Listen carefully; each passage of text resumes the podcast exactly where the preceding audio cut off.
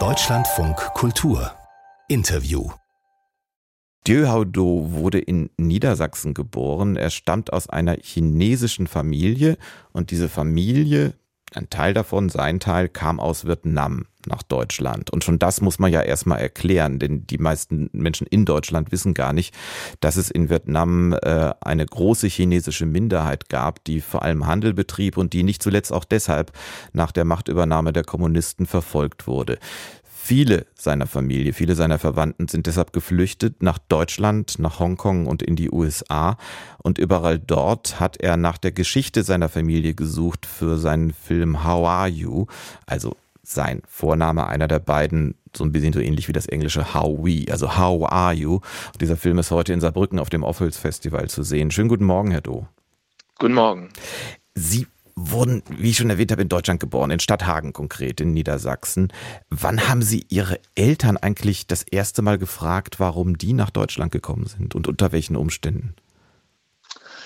Ich kann mich ehrlich gesagt gar nicht mehr so genau an einen bestimmten Zeitpunkt erinnern. Ich glaube, es war immer so ein Gefühl, dass etwas äh, in, der, in der Geschichte, wieso ich überhaupt hier in Deutschland geboren bin, mich das immer gefragt habe. Es gab immer wieder Impulse. Natürlich werde ich dann in, in, in meiner Sozialisierung immer mit der Frage konfrontiert, wo ich herkomme. Und irgendwann habe ich das natürlich auch meine, mich selber gefragt und auch meine Eltern gefragt.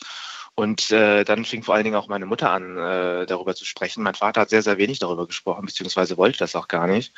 Ja, und dann kam so dieses Bild zustande, dass wir als chinesische Minderheit in Vietnam gelebt haben, in Saigon ganz konkret.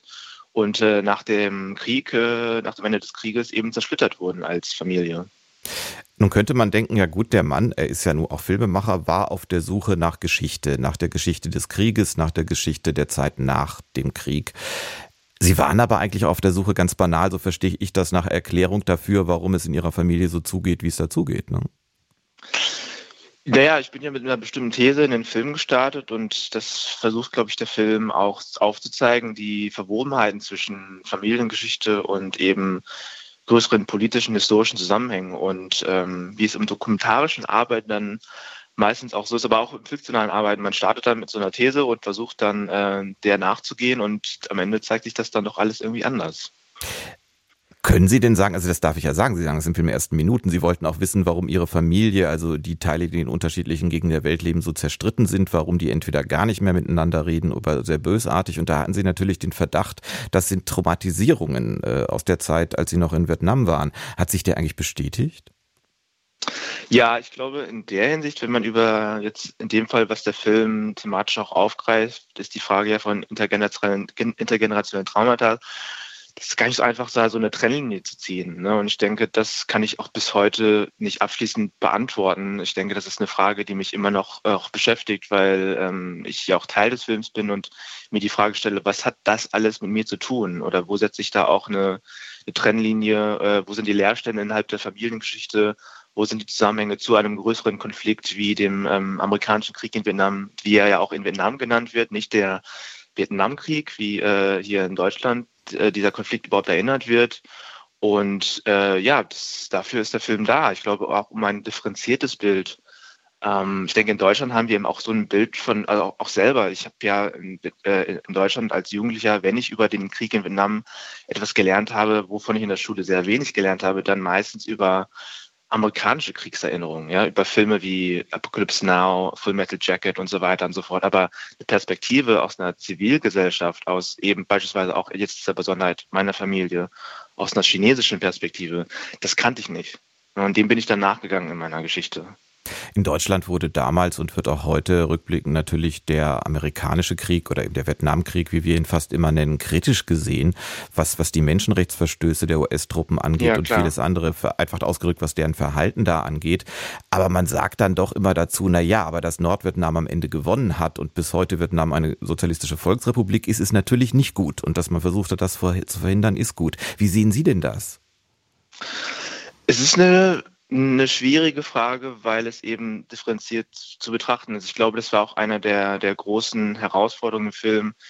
Einerseits meine Position zu reflektieren, das ist jetzt das ist das Resultat, dass meine Familie zersplittert wurde, ja, dass, die, dass der Norden gewonnen hat, aber auch gleichzeitig kolonialhistorisch verstehe ich das Unabhängigkeitsbestreben. Ja, es war ja ein Invasionskrieg und äh, zu Recht auch, dass dieser Krieg in Vietnam als amerikanischer Krieg, das ist ein Krieg, den die Vietnamesen selber nie wollten.